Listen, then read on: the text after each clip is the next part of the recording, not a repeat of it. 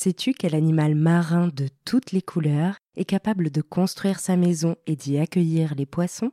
Aujourd'hui, on va parler du corail dans Bête de science.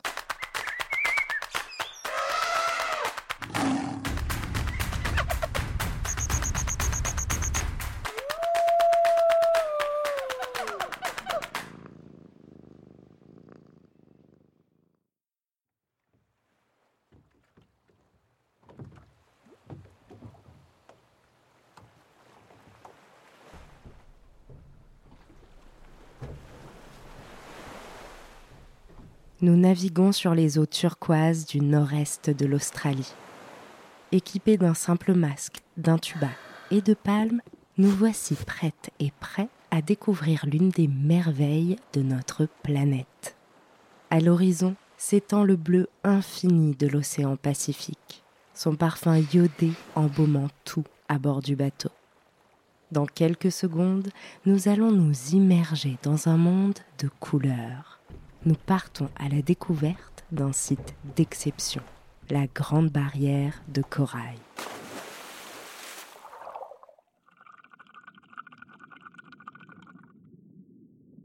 On se croirait au cœur d'un véritable jardin sous-marin. À quelques centimètres à peine, fleurissent toutes sortes de formes multicolores. Ici, une dentelle rouge vif. Là-bas, des tubes d'un bleu éclatant un peu plus loin, ne dirait-on pas des feuilles vertes, des mousses jaunes ou des étoiles violettes? C'est une véritable explosion de couleurs. Et puis il y a les poissons, grands, petits, fins ou gros, eux aussi multicolores, eux aussi de toutes les formes, se déplaçant seuls ou en groupe, se faufilant, se croisant ou s'enfuyant. Pas de doute, nous sommes bien face à une merveille de la nature la Grande Barrière de Corail, le plus grand récif corallien au monde, s'étend face à nous sur plus de 2000 km de long. Les eaux turquoises et chaudes où nous barbotons gaiement abritent des milliers d'espèces de poissons et de mollusques. Tiens, voici une petite célébrité, un poisson clown qui, comme la star du film Le Monde de Nemo, est reconnaissable à ses rayures orange vif et sa bouille à croquer il s'aventure hors de sa petite anémone pour tomber nez à nez avec un mérou patate. Ce drôle de nom va comme un gant à ce gros poisson à la mine patibulaire dont le corps est constellé de taches en forme de patate, évidemment. La grande barrière de corail est un refuge pour nombre d'espèces poissons, mais aussi mollusques, requins, raies et tortues viennent y passer des étapes importantes de leur vie, ou s'y installent définitivement. Il faut dire que ça fait envie. L'animal qui nous intéresse aujourd'hui, c'est le corail. Approchons-nous du récif. En fait, contrairement aux apparences, nous ne sommes pas en train d'observer des plantes multicolores solidement accrochées à leurs rochers ce que nous regardons, c'est un animal, le corail. Alors, pour être précise, ce sont plutôt des milliers d'animaux minuscules reliés entre eux. On appelle ces animaux des polypes. Pour bien comprendre ce qu'est un polype, il faut imaginer une sorte de minuscule tube gélatineux. Le polype mesure moins d'un millimètre. D'un côté, il a un pied qui lui sert à s'accrocher de l'autre une bouche entourée de tentacules. Tu as raison, il ressemble à une méduse microscopique, et c'est normal. Le corail appartient à la famille des cnidaires, comme les méduses ou l'anémone qui sert de maison au poisson clown que l'on vient de croiser. Si le corail a donné son nom à la grande barrière de corail, c'est parce que c'est lui qui l'a construite. Et oui, les coraux qui nous entourent sont ce que l'on appelle des coraux bâtisseurs de récifs. Ce sont eux qui ont fabriqué la Grande Barrière. Elle est si grande que Thomas Pesquet, l'astronaute français, a pu la photographier alors qu'il était dans l'espace, à bord de la Station spatiale internationale. En orbite autour de la Terre, il pouvait admirer à l'œil nu cette structure pourtant recouverte par les eaux. Incroyable, n'est-ce pas? Alors, tu te demandes peut-être comment un animal mesurant moins d'un millimètre a pu construire une barrière sous-marine visible depuis l'espace. Un peu de patience, nous y reviendrons plus tard, car pour l'instant, l'heure est au spectacle. Toutes ces formes qui nous stupéfient de leur couleur flamboyante sont des espèces différentes de coraux. La Grande Barrière en compte des centaines. C'est un vrai bonheur pour les yeux et pour les poissons. Tiens, une tortue marine s'approche de nous. Tu l'auras compris, nous sommes au cœur d'un havre de biodiversité, un paradis pour les animaux et les plantes. Car le corail joue un rôle écologique très important. Il permet le développement de la faune et de la flore et sert d'abri à de nombreuses espèces marines. Les chercheurs estiment qu'un quart de la biodiversité marine, soit un quart de toutes les espèces existantes, se trouve dans les récifs coralliens. Et près de la moitié des animaux marins ont besoin des récifs à un moment de leur vie pour traverser une phase importante de leur développement. Malheureusement, ce paradis est en péril. Depuis des années, les scientifiques observent un curieux phénomène.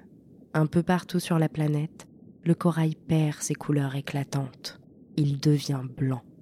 Ce blanchiment du corail est le signe d'un stress vécu par cet animal. Le stress peut être dû à des changements de son environnement, comme une augmentation de la température de l'eau dans laquelle il vit, ou la baisse de zooplancton et de petits poissons, qui sont une de ses sources d'alimentation. Les activités humaines comme la surpêche ou les émissions de gaz à effet de serre qui réchauffent le climat sur toute la planète en sont la cause principale. C'est pourquoi scientifiques et bénévoles se mobilisent et travaillent jour après jour à la protection des récifs coralliens, de leur splendeur et de leur biodiversité. Mais revenons-en à la question qui nous taraude comment un animal si petit est-il capable de construire une structure aussi impressionnante que la grande barrière de corail? Eh bien, tu vas voir qu'encore une fois, la taille de l'animal n'a rien à voir avec celle de ses exploits.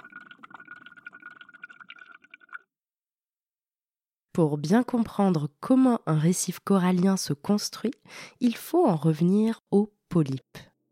Aussi minuscule soit-il, il est le personnage principal de cette aventure. Le polype est un organisme mou qui va construire lui-même son squelette. En fait, il va créer une muraille en forme de vase tout autour de lui. C'est cette loge qui lui servira de maison et qui lui permettra de vivre sans être emporté par les vagues. Et oui, ça secoue là-dessous. En grandissant, les polypes se multiplient en fait, on pourrait dire qu'ils poussent les uns à côté des autres en soudant leur maison entre elles pour former une colonie. Même s'il existe aussi des coraux solitaires faits d'un seul polype dans une seule coupe. Et les polypes ne chôment pas. Le corail peut grandir de 10 cm en une seule année et la taille des colonies peut atteindre plusieurs mètres. Dans ce vaste chantier, le corail peut compter sur sa précieuse alliée, la zooxanthelle. La zooxanthelle est une algue qui vit dans le corail. Cette drôle de cohabitation permet à l'algue de vivre à l'abri et de profiter des minéraux que le corail attrape dans l'eau. En échange, l'algue donne au corail l'énergie qui va lui permettre de se développer. Cette énergie est la première source d'alimentation du corail. D'ailleurs, c'est pour cette raison que les coraux bâtisseurs de récifs s'épanouissent à de faibles profondeurs. Les zooxanthelles captent la lumière du soleil pour produire l'énergie dont le corail a besoin, grâce à un processus que l'on appelle la photosynthèse. Sache qu'il existe aussi des coraux qui se développent en profondeur et sans lumière. Mais laissons cela de côté pour aujourd'hui, ce sera peut-être l'objet d'un prochain épisode l'alliance entre l'algue et le corail, appelée symbiose, est donc bénéfique aux deux parties et elle est essentielle à leur survie. Et cerise sur le gâteau, c'est la zooxanthelle qui donne au corail ses couleurs flamboyantes. Et voici donc pourquoi les coraux blanchissent. Lorsqu'il subit un stress important, le corail expulse ses eaux xanthelles et il perd alors sa couleur. Mais tant qu'il va bien, chaque polype de corail construit sa maison ou son exosquelette en produisant un minéral. Et les milliers de polypes qui constituent le corail vont faire de même. Pour te faire une idée, si on découpait un morceau de corail en un carré d'un mètre sur un mètre, on pourrait compter près de 10 000 polypes sur ce seul carré. Vertigineux, n'est-ce pas? Résultat, un récif se crée au fil des années, où des mollusques, des éponges ou d'autres coraux viendront se greffer pour prospérer dans les eaux claires des récifs. Et si l'eau est si belle, ce n'est pas un hasard. Le corail nettoie l'eau dans laquelle il vit en aspirant les particules qui s'y trouvent. Le récif corallien devient donc un refuge qui offre protection et nourriture aux espèces marines. C'est même la nurserie préférée de nombreuses espèces qui viennent y élever leurs bébés. Le corail joue aussi un rôle important pour les humains. Il forme une barrière protectrice qui freine les vagues et protège les zones côtières lors des tempêtes. Il permet à de nombreux humains de vivre et de se nourrir de la pêche et c'est aussi une attraction touristique très importante dans de nombreuses régions du monde. Des millénaires de développement nous permettent donc aujourd'hui d'avoir le privilège d'observer la splendeur de la grande barrière de corail. Alors rappelons-nous que cet exploit est possible grâce à l'alliance étroite entre un animal et une algue, et qu'on peut joindre nos efforts au leur en faisant de notre mieux pour protéger la beauté fragile des récifs coralliens. Allez, on récapitule. Le corail est un animal marin constitué de milliers d'animaux minuscules nommés les polypes. En bâtissant leur maison à l'unisson, les polypes créent des récifs, de grandes barrières qui servent de refuge à de nombreuses espèces marines. Ces gardiens de la biodiversité travaillent en équipe avec une algue, la zooxanthelle, avec laquelle ils échangent des minéraux contre de l'énergie pour accomplir leurs prouesses. Alors, pas si bête le corail. Merci d'avoir suivi cet épisode de Bête de Science. Si ce podcast te plaît, tu peux t'abonner pour découvrir de nouveaux épisodes toutes les deux semaines et en apprendre toujours plus sur la vie fascinante des animaux. Si tu nous suis sur Spotify ou Apple Podcast, tu peux même nous laisser 5 étoiles pour nous dire qu'on a fait du bon travail ou nous laisser un commentaire si tu veux qu'on parle d'une bestiole en particulier. À bientôt jeune aventurière et jeune aventurier.